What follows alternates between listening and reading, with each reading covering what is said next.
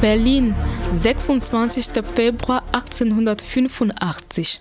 Abschluss der Internationalen Konferenz von Berlin. Entscheidungen über das Schicksal Afrikas sind bekannt. Das am 15. November 1884 im Bismarck-Palast begonnene Treffen westlicher Diplomaten ist zum Ende gekommen. Afrika wird geteilt. Diese Geschichte hat die Welt vergessen die nachkommende Generation der Kolonisierten aber nicht. Fast anderthalb Jahrhundert nach dieser Ungerechtigkeit mobilisieren sich die Kinder Afrikas für die Wiederherstellung und Reparatur ihrer Geschichte. Um sich Gehör zu verschaffen, treffen sich junge Afrikaner am 23. April in der Wilhelmstraße in Berlin zu einem Sitting.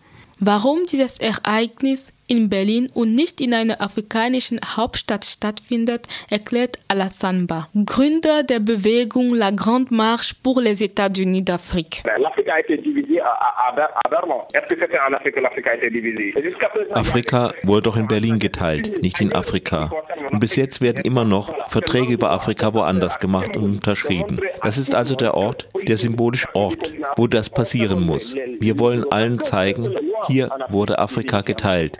Und genau hier wird es auch wieder gemacht werden. Wir wollen der ganzen Welt die Fehler zeigen, die der Menschheit angetan wurden.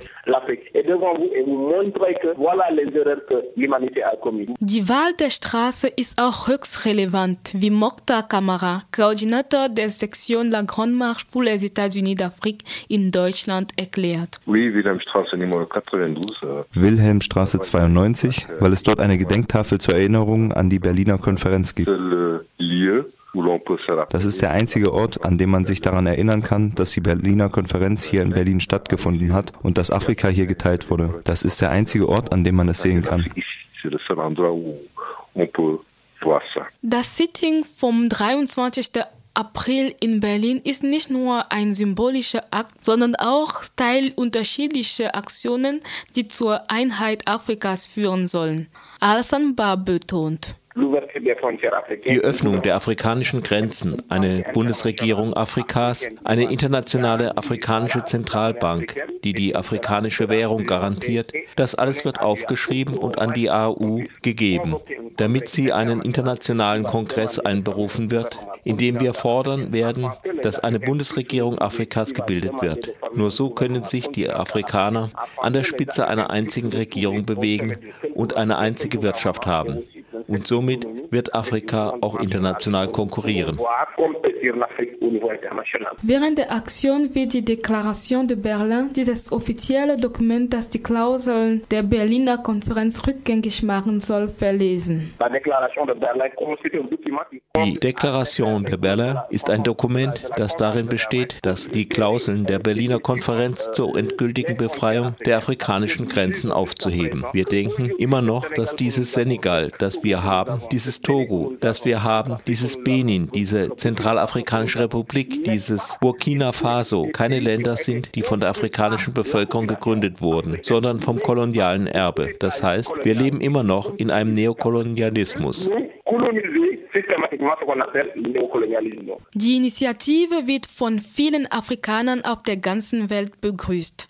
Jean-Pierre Boutier, Sprachwissenschaftler und Dozent an der Universität Marois Kamerun, findet aber, dass man die Sache langsam angehen sollte. Ja, ich denke, das ist eine sehr, sehr wichtige äh, Aktion, die der politischen Geburt Afrikas gedenkt. Und ich weiß das gut schätzen in dem Sinne, wo es uns also an äh, unsere Geschichte erinnert. Afrikanische Länder haben diesen Wunsch, ne?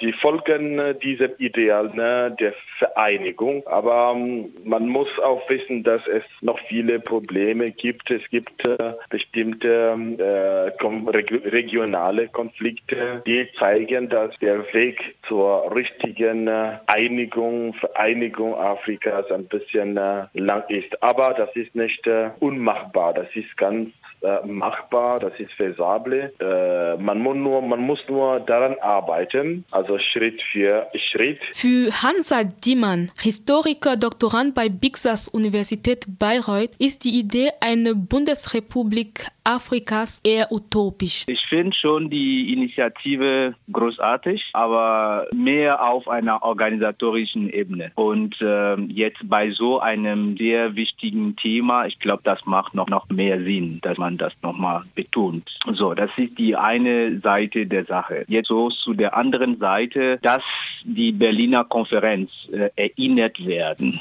Äh, für die Deutschen, für die Europäer und vor allem für die Afrikaner ist das von einer sehr großen Bedeutung, dass man das erinnert. Aber jetzt ist die Frage, weil ich habe nochmal ähm, Ihren Text gelesen, dass Sie so ein, einen äh, offiziellen Text äh, veröffentlichen wollen, äh, indem Sie äh, vor allem in Bezug auf die Grenzen. Und äh, damit habe ich ein Problem, weil Grenzen sind, egal ob wir das annehmen oder nicht, sind Grenzen Teile der Realitäten in unseren Ländern. Das heißt, eine, eine, eine Aktion wie diese wird nicht ausreichen, um diese äh, Grenzen äh, wegzubekommen. Das ist mein Punkt. Das heißt, man, für mich macht das nicht so viel Sinn, dass man sagt, ja, die Grenzen, die äh, so äh, festgelegt sind, du hast die Länder, weil wir müssen ja schon so reden und dann dabei sehr realistisch sein. Die Länder äh, identifizieren sich mittlerweile oder seit Jahrhunderten mit diesen, mit diesen, äh, mit diesen Grenzen mittlerweile. Also jeder, der, der in Afrika war, der, der, der sich mit den afrikanischen Ländern ein bisschen, nur ein bisschen beschäftigen kann, der wird schon so sofort sagen, das ist eine Utopie. Das afrikanische Bildungssystem zu reformieren,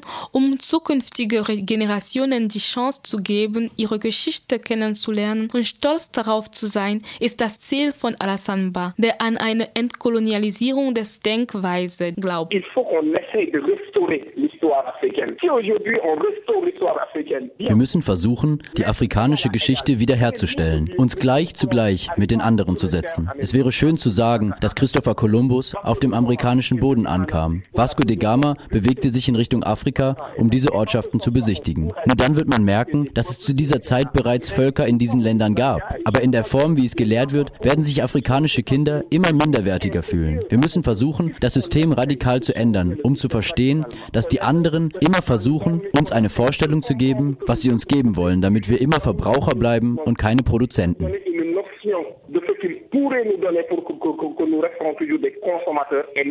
Die afrikanische Jugend bleibt nicht passiv. Sie vervielfacht weiterhin Aktionen zur Anerkennung und Wiedergutmachung der Schäden, die dem afrikanischen Kontinent im Laufe der Jahrhunderte entstanden sind.